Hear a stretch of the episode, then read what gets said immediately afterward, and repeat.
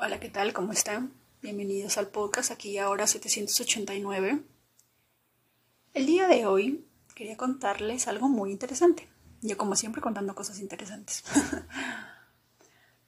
Mm, a lo largo de toda Latinoamérica, a lo largo de los años, siempre, en la mayoría de nuestros casos, hemos vivido bajo reglas estrictas, con la chancla, con el látigo, con una madera, y la vez pasada recuerdo que estaba conversando con alguien que se lastimó y le, y le dije, en Latinoamérica, tu mamá o nuestras madres a veces por el hecho de habernos caído nos dan con la chancla encima por habernos caído, por no habernos cuidado. Y me quedo mirando y me dijo, eso es de psicópatas. y dije, quizás, puede ser pero no está del todo alejado de la realidad, ¿verdad? Porque en Estados Unidos, pues si alguien se cae, y lo viví, en algún momento hubo una niña que estaba comiendo, se cayó y eran como 10 personas en la mesa y nadie se inmutó. Lo único que pasó fue lo siguiente, la niña se cayó del asiento como que de espaldas, no lloró, nadie, nadie le dijo, ¡Ah, mi amor, te caíste. No, Nadie reaccionó así. Simplemente la voltearon a ver y le dijeron, ¿estás bien? Y ella dijo, sí, sí estoy bien, porque tenía cinco o seis añitos. Y yo fui, mi instinto latino salió y, yo fui la que le dio la mano y le dije, levántate, acomódate, ¿no? Pero las demás personas, nadie de sus sillas, ni la mamá que estaba al costado de ella se levantó para poder ayudarla a levantarse, ¿no? Y esa es la educación en Estados Unidos, como que te dejan a tu libre albedrío también dentro, de, dentro de los colegios. Tengo amigas y hace poco conocí una niña que estaba porque que se quedó en la casa de una amiga como por un día entero. Y la niña no quería estar en su casa. Estamos hablando de una niña de 11, 12 años. Y no quería estar en su casa porque ella decía que en su casa nadie le prestaba atención. La mamá se la pasaba durmiendo o en el teléfono o en la tele. El papá no se sabe nada. Y algo que me llamó la atención porque ellos me lo compartieron es que en el día de Navidad o Año Nuevo todos recibieron regalos, ¿verdad? La familia de mi amiga. Y había un niño, pues que su papá le regaló un avión o algo así. Y el niño hizo el berrinche de que, ay, esto no me gusta, esto es feo, yo no quería esto, yo no te pedí esto, ¿no? Y la otra niña, la de 11, 12 años de las que le, de las que le hablo, le miró y le dijo, no seas mal agradecido. No tienes, no, tú no tienes idea del esfuerzo que ha hecho tu padre para darte eso y no tienes idea de lo afortunado que eres. Esas palabras esa palabra y la forma de la, de la, reacción con la cual lo dijo me hizo pensar y sacar toda una serie de historias en mi cabeza porque dije, a esta niña en su casa no le prestan atención, probablemente ni les interesa regalarle algo, probablemente su cumpleaños ni le, da, ni le dan nada, ni le, da, ni le ofrecen nada. Y a la mamá no le importa si la niña llega, llega del colegio puntual, si comió o no comió, es una niña muy, eh, en algún momento la vi, era una niña muy retraída que andaba, que andaba o vivía en su propio mundo. Y la situación es así aquí. Es un tanto, es un tanto, uno, uno, uno en Latinoamérica de, de repente en algún momento de nuestra vida decimos, ay, quisiera, porque he visto TikToks en las que hay las, los padres en Estados Unidos y es que tú te encierras en tu cuarto, se preocupan por ti, que no sé qué, no en todos los escenarios no en todos los escenarios. Hay padres que dejan a sus hijos a su libre albedrío desde pequeños. Y eso es, y, es muy interesante porque Estados Unidos tiene la luna en acuario. Si vemos su carta natal como país, tiene la luna en acuario. Y una luna en acuario, el signo de la fraternidad, de la, de la, de la de la comunidad, de, la, de alguna manera de la rebelión, porque está regido por Urano, si no me equivoco. Urano es el símbolo, el, planeta de la, de la rebeldía, de la libertad, de los derechos humanos, algo así, en términos de acuario, ¿verdad? Y toda persona que nace con este signo de con, la luna en acuario es una, es, una, es una niña o es un niño que desde pequeño se le forzó, se le obligó a ser independiente. La vida le forzó a ser independiente. Y de alguna manera no tuvimos o no tuvieron ellos unos padres latinos que de alguna manera lo estuvieron vigilando constantemente no hagas esto, esto está mal, si tú haces esto te cae la chancla, porque acá en Estados Unidos hasta levantarle la voz a un niño es delito. Golpearlo, uy, te puedes ir a la cárcel. No se imaginan. ¿Y qué es lo que está pasando? Ustedes pueden buscar en TikTok y poner el hashtag Chicago para que ustedes puedan ver lo que está pasando ahí. Y no solamente ahí, en varios lugares jóvenes de entre 20 y 25 años o de repente menos, con cubrebocas tapados y entran a farmacias, a tiendas mayoristas como Walmart, que destrozaron casi la mayoría de Walmart en Chicago, que Walmart dijo salimos de Chicago porque aquí en esto todo se está perdiendo. Han destrozado la tienda ni siquiera por ni siquiera por robar porque les porque les hace falta, porque necesitan, porque tienen hambre, no lo hacen con una con una cólera porque se dedicaron a destruir. De repente nosotros como latinos, porque a veces podemos entender que el hambre te gana, entrar a una tienda y por necesidad coger algo, ¿verdad? Pero hacerlo con saña, no teniendo en cuenta que de repente, porque salió una, una madre luego, una madre fue a la tienda y dijo, ¿de dónde le voy a dar de, de comer a mi hijo? Miren toda la tienda, e hizo un video y la madre dijo, la leche botada, las verduras botadas.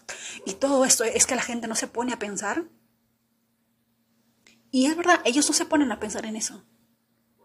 En su, en su, en su mente, porque he visto varios videos así, en las que las hay personas adolescentes, personas adultas, que entran con un carrito, lo llenan y se salen sin más de la tienda.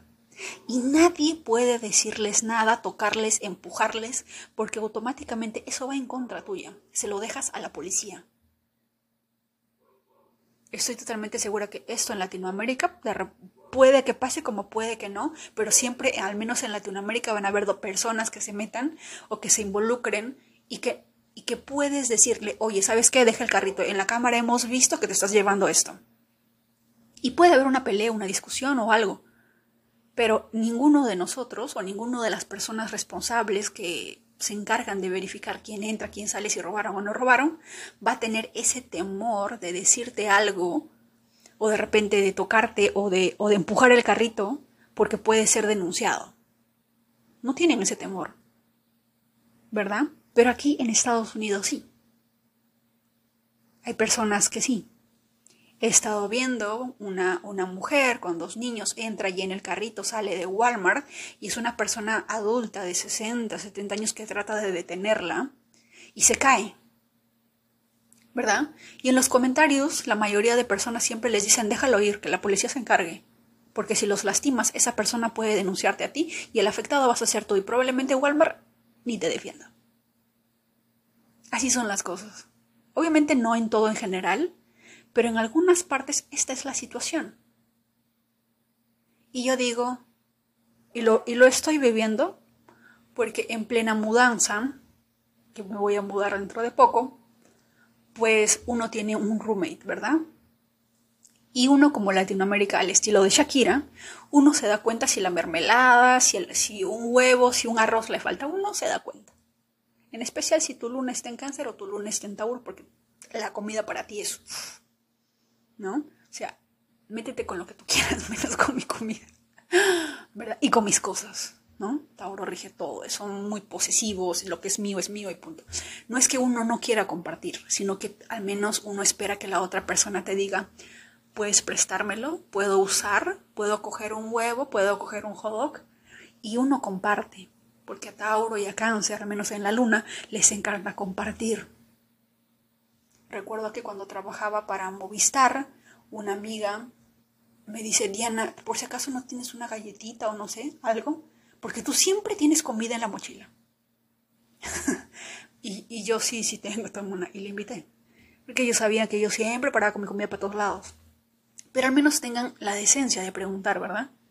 Entonces, y yo no soy de las personas que mm, en bajo términos astrológicos, el signo Aries probablemente es la persona que te diga, oye, ¿tú por qué cogiste tal cosa? ¿Por qué agarraste tal cosa? ¿Quién te ha dicho no sé qué? Porque eso es Aries, le rige la cabeza, el impulso, ¿verdad? La energía. Tú le dices algo a Aries y ya en automático va a reaccionar, es como signo de fuego. Pero yo soy Libra. Y, muy aparte del signo, tengo una serie de programaciones que me he estado dando cuenta que de alguna manera no soy de expresar. Simplemente observo, observo y cuando ya llego a mi límite, me retiro. ¿Verdad? Porque en mi mente, yo no sé si porque yo tengo las costumbres latinas por haberme criado y educado en Perú, es que yo no cojo algo que no, que de repente yo no he comprado, algo que no me pertenece, ¿verdad? Yo no puedo entrar a tu cuarto, utilizar tu bañera, tu shampoo, al menos sin antes haberte pedido permiso.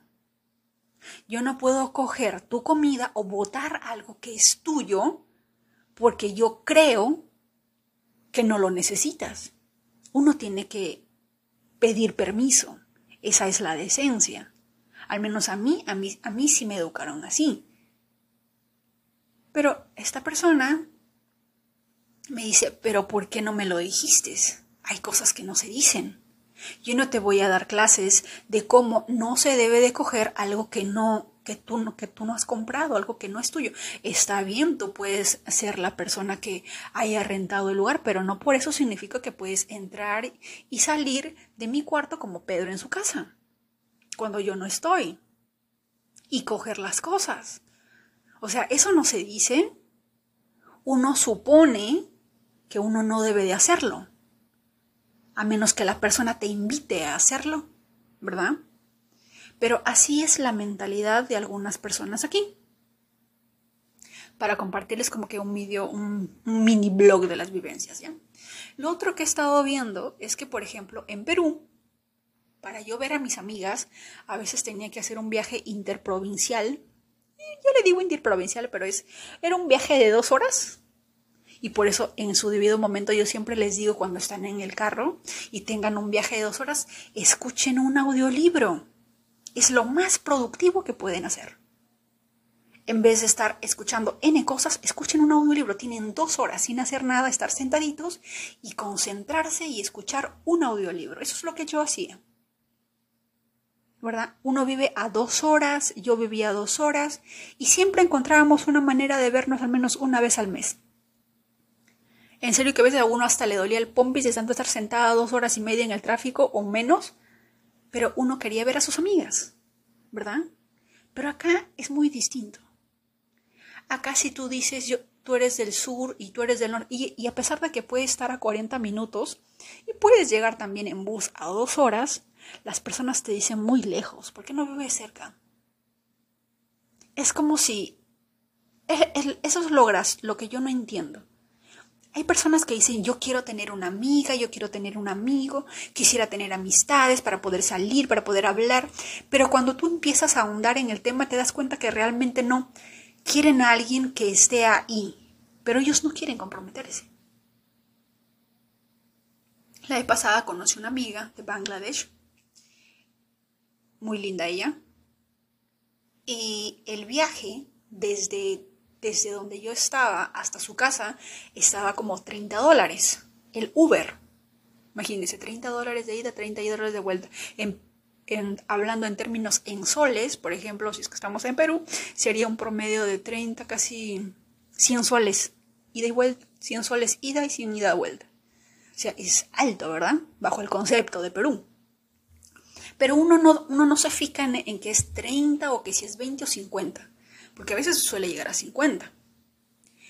Uno ve el detalle de que a veces las personas dicen, no, muy lejos, no, vas a llegar tarde, no, de repente esto.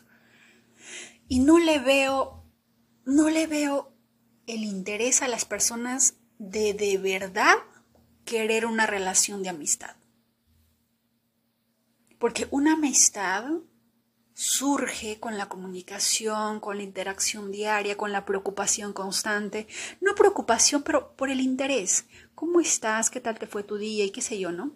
Y uno conoce, hay personas que se agregan, porque hace, hace poco fue un evento, como les dije, se agregan, se siguen en Instagram, pero después de ahí, ¿qué? Te viste una vez, en ese momento sentiste el impulso de compartirlo y después de ahí, ¡pum!, se murió supiste que de repente es del norte y tú eres del sur y están a dos horas de distancia y dijiste, no, qué hueva, no, no quiero. ¿Qué es eso? ¿No? Pero aquí pasa así. Si es que tus amistades no viven cerca tuyo, te va a dar flojera buscar una amistad. Así es aquí. Y yo sé que en América Latina muchas veces, bueno, yo no sé en otros países, pero probablemente nosotros somos más así, de amigueros, de familia, y supongo que no nos va a importar darnos un viaje de dos horas o de una hora para ir a ver al amigo o a la amiga. Y más si es que es por chisme, ¿verdad? Estamos ahí en fila. O para saber algo. O por, o por algo que haya pasado. Pero acá es un tanto, es un tanto difícil. Pero yo digo, ¿Por qué dicen que necesitan un amigo si no tienen el más mínimo interés en construir algo? Y es porque probablemente lo hacen desde, desde algo llamado carencia. Quiero que todo el mundo se ocupe por mí, se preocupe por mí, que me venga a ver, pero yo no quiero hacer ningún trabajo, ningún esfuerzo. ¿Verdad? Y también es que en este país, como les decía, la educación es un tanto... Hay muchas cosas que están pasando, empezando como que las librerías, las películas de Netflix están hablando de géneros para empezar a cambiar ciertas cosas en los niños con las que no estoy de acuerdo. Y hay padres que ya se están dando cuenta. Y pero en la mayoría prefieren hacer caso omiso. ¿Verdad? En Latinoamérica al menos tenemos ese, ese temor de que si hacemos algo malo, sabemos que nos va a caer con la chancla, sabemos que mamá o papá pues nos va a castigar. Pero acá no hay ese temor porque simple y sencillamente vives en tu libre albedrío. Y en algún momento la vida es la que te va a enseñar a golpes lo que no quisiste aprender o lo que tus padres no te enseñaron en su momento. A veces uno puede decir que golpear a los niños es un abuso, pero imagínense por un momento que ustedes son palomas. Tienen unos polluelos bien lindos, bien churros, y ustedes tienen esa necesidad porque la naturaleza les enseña de que en algún momento sus polluelos tienen que volar. Y tienen que volar con sus propias alas, no con las tuyas. Y como tienen que volar con sus propias alas, en determinado momento vas a tener que empujarlos al vacío para que instintivamente la naturaleza los lleve, les enseñe creen, eh, creen ese impulso para volar. Y tú como madre, Paloma, puedes eh, sentirte aliviada porque tu hijo ya sabe volar, ya sabe, porque ahora toca aprender a enseñarle a buscar sus alimentos. Luego vas a tener que enseñarle cómo eh, escapar de los depredadores, cómo volar en ciertas condiciones, cómo hacer tu propio nido cuando mamá ya no esté, cuando papá no esté, ¿verdad?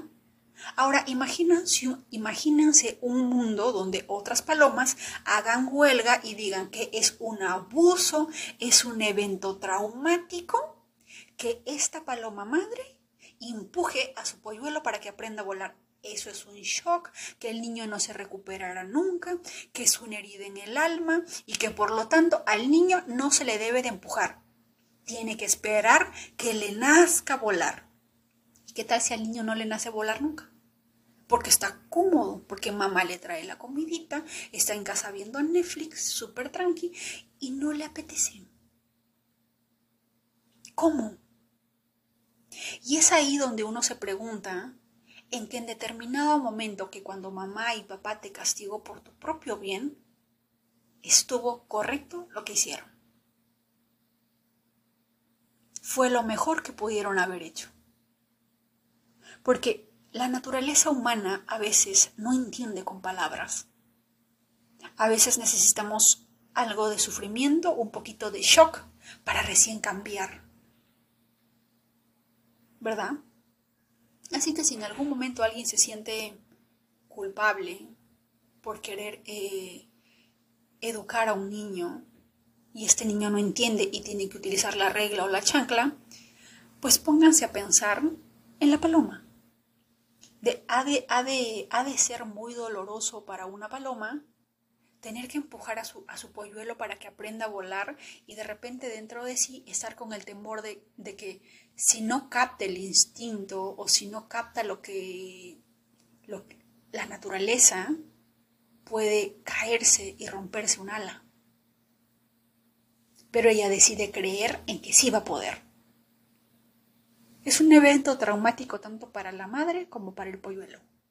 Pero aún así lo decide hacer, porque sabe que lo que, lo que va a ganar es mucho más grande. Es más, es más, es mucho más eh, importante que el polluelo aprenda a volar aprenda a buscar su propio alimento, aprenda a crear su propio nido antes de que tú ya no estés en esta tierra, a que la vida, la naturaleza o los depredadores se lo enseñen a la fuerza. ¿Verdad? Pero es un concepto que al parecer en este país como que son, son de la clase de, de palomas que dicen, no, ¿sabes qué? No lo empujes, espera que esté listo. Y a veces muchos polluelos no están listos, nunca están listos porque prefieren vivir en la comodidad. ¿Por qué? Porque el ser humano, la mente es así. Si a, si a la mente le, le, le gustara o le interesara crecer, desarrollarse espiritualmente, científicamente, conocer y qué sé yo, bajo una regla general a nivel mundial, no me quiero ni imaginar qué planeta sería este. Pero vivimos en un planeta en que la comodidad, como dice, el propio cuerpo humano hace el más mínimo esfuerzo porque esforzarse de más significa la muerte. Y obviamente la mente no quiere morir, el cuerpo tampoco quiere morir, por lo tanto siempre va a hacer todo lo humanamente posible para que te mantengas en tu zona de confort. Y en la zona de confort, ¿quiénes están? Las personas mediocres las personas que no quieren avanzar, las personas que no quieren desarrollarse, las personas que piensan que están ahí porque están ahí y no les apetece hacer nada más. ¿Verdad? Entonces, estamos en un mundo así. Muchas veces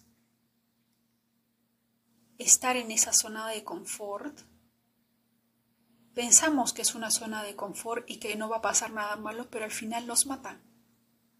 Porque llegó un momento en avanzada edad que dices, ¿qué hice con mi vida? ¿Qué he hecho? ¿Qué he logrado? ¿Qué he aprendido? Nada. ¿Verdad? Nada.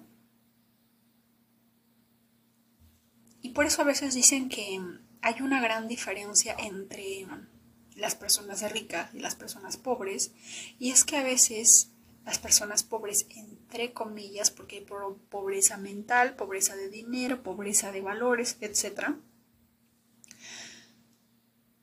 se quiere mantener en esa zona de confort, al menos en el tema financiero. Esto es lo que me enseñaron, esto es lo que sé y bueno, haré malabares para sobrevivir. Pero los ricos, los millonarios dicen no, yo quiero, eh, yo quiero, yo quiero tener más. Probablemente esté incómodo, voy a salir fuera de mi zona de confort porque voy a tener que buscar más, voy a tener que aprender más, voy a tener que desarrollar más aptitudes, pero yo quiero hacerlo. Y lo hacen. La vez pasada estaba, estaba hablando con alguien y estábamos hablando sobre el tema de las personas que ganan la, la lotería. Y en algún momento, pues, dos, tres años, cinco años después de una persona haber ganado la lotería, vuelve a la misma situación que estuvo en cinco años. Y la respuesta es simple, porque simplemente no supo manejar el dinero. La mayoría de nosotros se nos ha enseñado cómo gastar, pero no cómo invertir. Razón de la cual cada vez que obtenemos un salario lo primero que pensamos es que nos compramos, no pensamos en qué lo invertimos.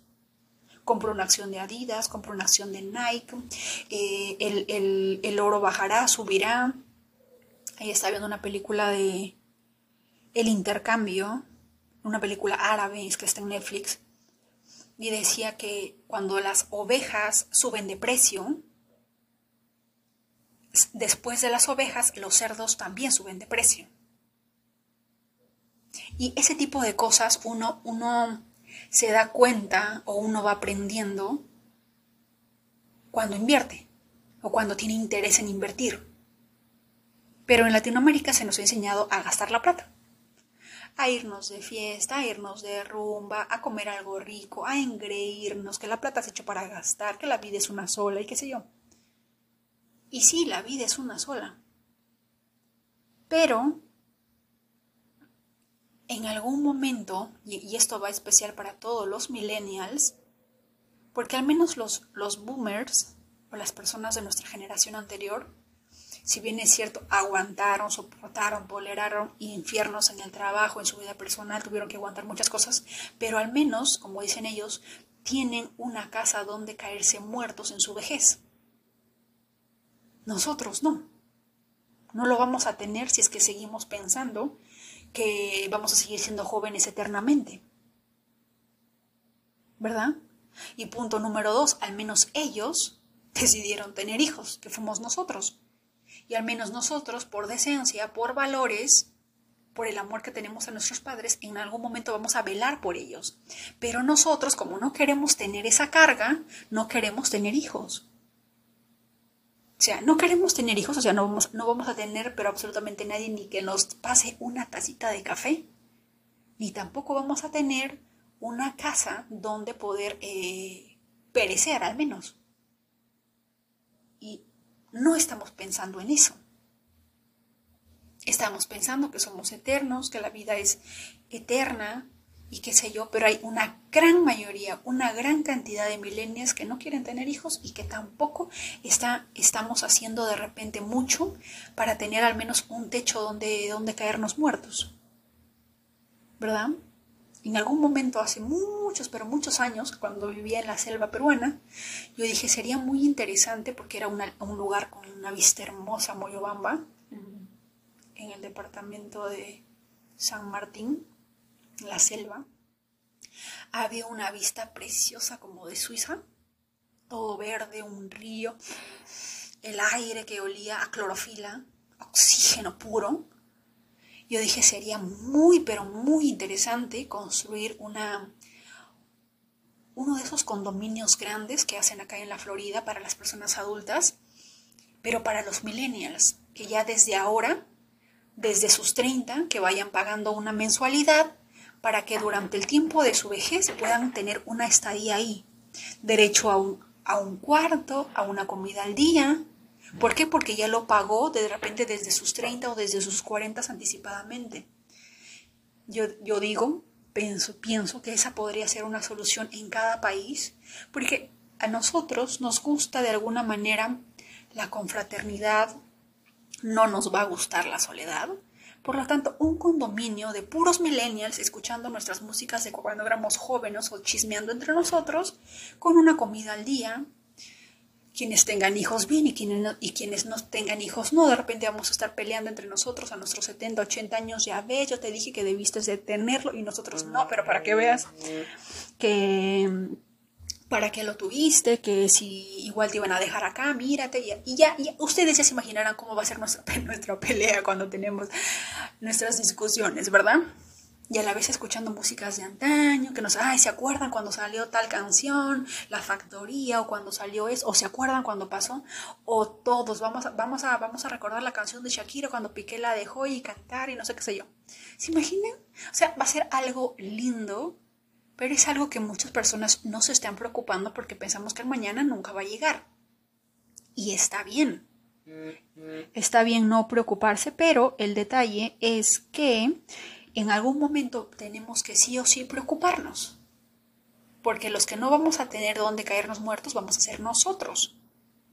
Y como también tenemos ese temor tan horrible de no querer quedarnos solos, pero tampoco queremos tener hijos porque por una parte es lindo, pero por otra parte ya hemos visto que algunos hijos pues no son buenos y tenemos temor de que nos salgan mal, pues mejor no los tenemos, asunto solucionado. Es lo que la mayoría piensa, ¿verdad? Los, hombres son infieles, ok, perfecto, no me caso. Los niños me van a hacer mal, ok, no me caso. Tenemos un temor inmenso a que siempre pase lo malo. Nos enfocamos en lo malo, no en lo positivo, no en lo bueno, sino en lo negativo. Todos los hombres son infieles, por eso estoy soltera. Todas las mujeres son así, por eso no me caso, por eso me dedico a mi trabajo, por eso quiero ser millonario y punto nos, vamos, nos estamos yendo a los extremos. Pero también hay algo muy importante de que preocuparse de que a medida que pasan los años entre 30, 35, 40, la espalda duele. Ya no podemos correr, saltar, brincar como ponis encantados, porque nos agitamos, perdemos el, perdemos el, el aire, ¿verdad? Empiezan a dolernos partes del cuerpo que ni siquiera sabíamos que existían. No podemos, eh, como decía mi madre, tienes que pedirle permiso a tu pierna para que se mueva, porque si la mueves de rápido pierdes el equilibrio y te caes. Y vamos a llegar a ese momento. Y no tenemos hijos. Y de repente como, y no tenemos de repente algún familiar. ¿Verdad? Y yo digo, yo tengo esa idea, ojalá que alguien, alguien en este podcast escuche y lo haga en su país, qué lindo sería, me avisa de hacer este condominio gigante, pagarme cómodas cotas mensuales desde ya para tener eso y estar seguros de que, ah, bueno, llega a mis 50 años, llega a mis 60 y no tengo dónde esto, tengo esto, ¿no? Tengo esta, esta opción. No voy a estar solo, voy a estar con otras personas de mi edad, jugando casino, en la piscina, qué sé yo, y en un lugar precioso, porque yo creo que a lo largo de la vida he aprendido algo y es que observando a las personas mayores de edad, cuando llegamos a la, a la adultez, a la vejez, nos volvemos más, eh, más conscientes, más eco-friendly. Queremos estar más al lado de la naturaleza. Nos gustan las plantas, nos gustan las cosas naturales, empezamos a consumir productos hechos en casa, cocinado por nosotros, sin tanto químico. Nos encanta la compañía, nos encantan los niños y qué sé yo. ¿verdad? Y vamos a llegar a ese momento. Si es que no lo has pensado, ve pensándolo, porque vamos a llegar, vamos a estar ahí. Y con eso no te digo que te preocupes, sino que vayas pensando soluciones, porque todavía nos queda tiempo. Esa fue mi idea. Si ustedes tienen ideas mejores, tenemos que hacerlo en determinado momento, no importa el país que estén. Porque va a llegar ese momento y dudo mucho, la idea no está tan mal, pero supongo que de acá a unos 30, 40, 50 años de repente vamos a ser cuidados también por la era, por la inteligencia artificial. Pueden haber robots. ¿Quién sabe? Pero incluso para tener un robot en casa tienes que tener una casa, ¿verdad?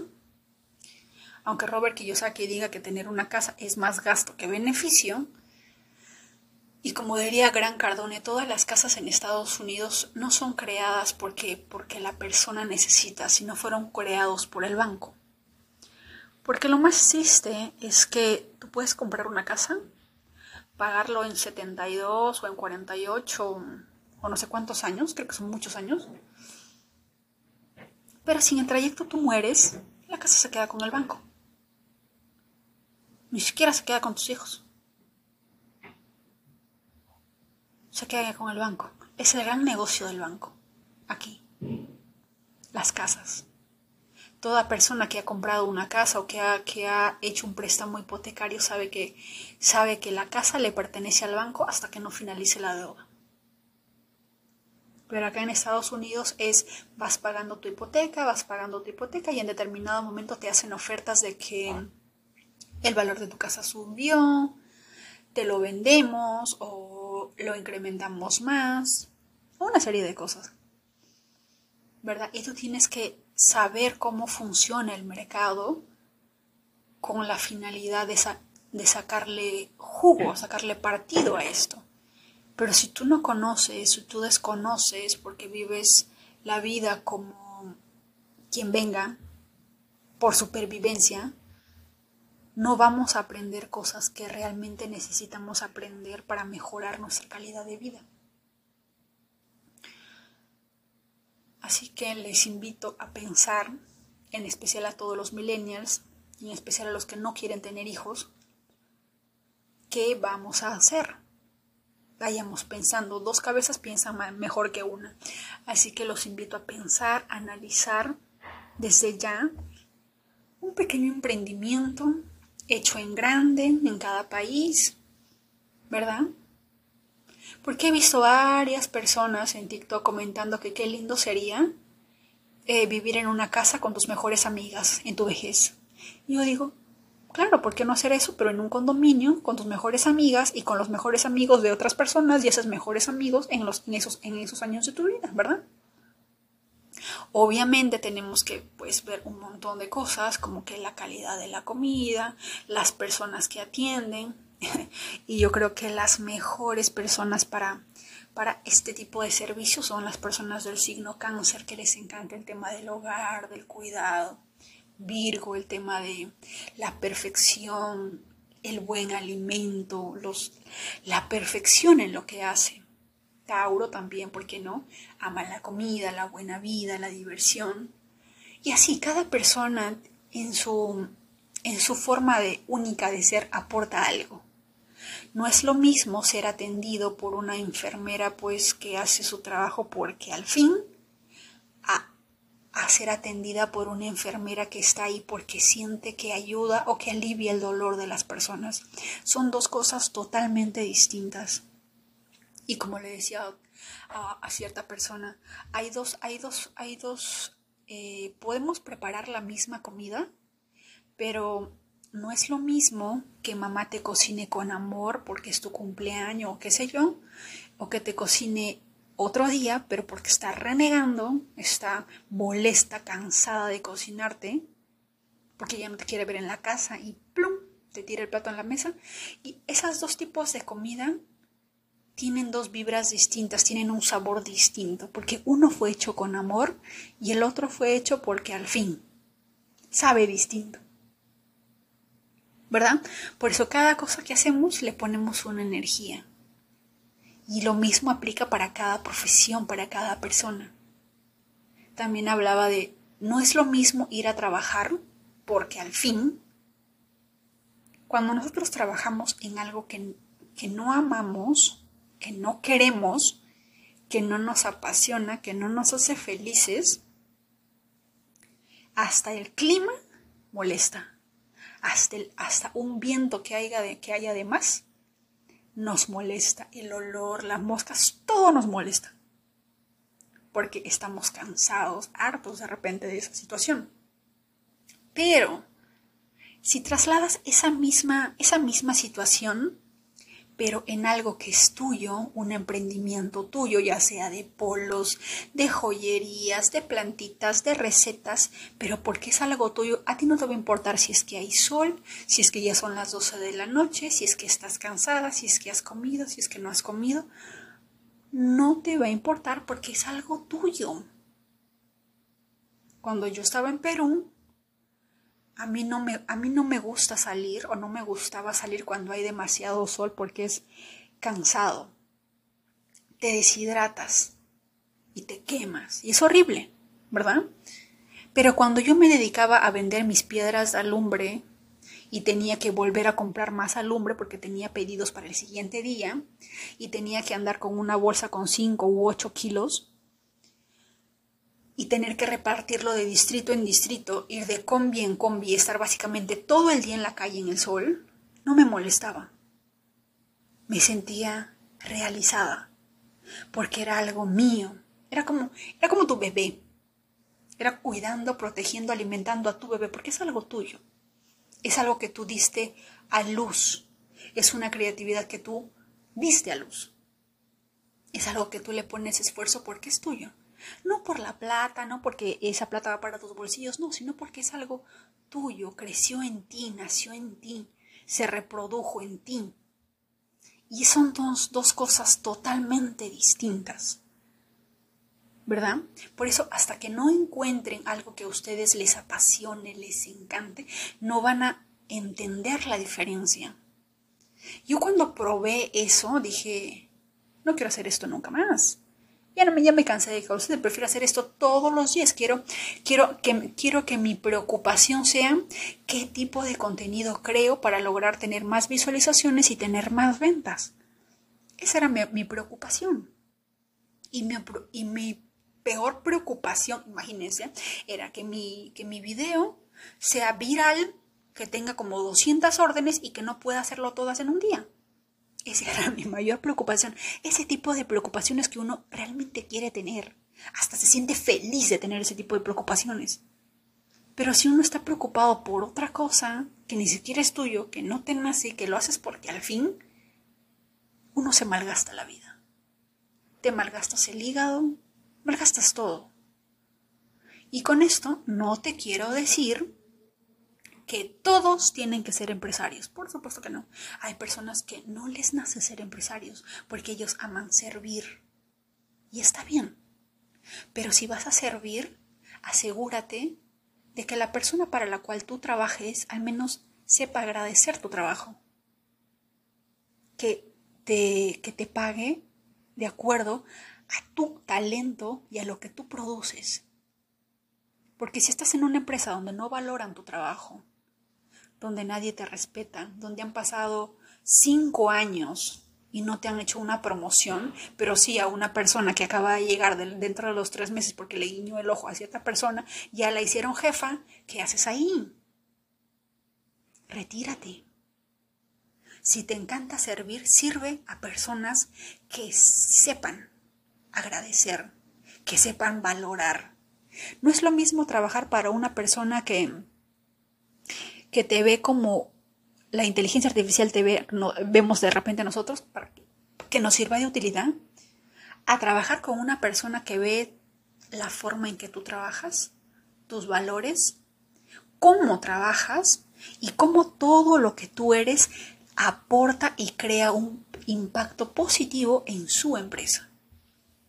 Por supuesto que va a valorarte, por supuesto que te va a decir te aumenta el sueldo, no te vayas ten, un viaje de vacaciones al país que quieras, pero no te vayas. ¿Por qué? Porque sabe lo que vales. ¿Verdad? Pero a veces trabajamos en ciertos sitios y estoy empezando a entender que trabajamos en sitios que no, que no nos valoran porque obviamente viene desde adentro. No, se, no sentimos que valemos. Sentimos que de repente no lo merecemos. Y eso tiene que cambiar.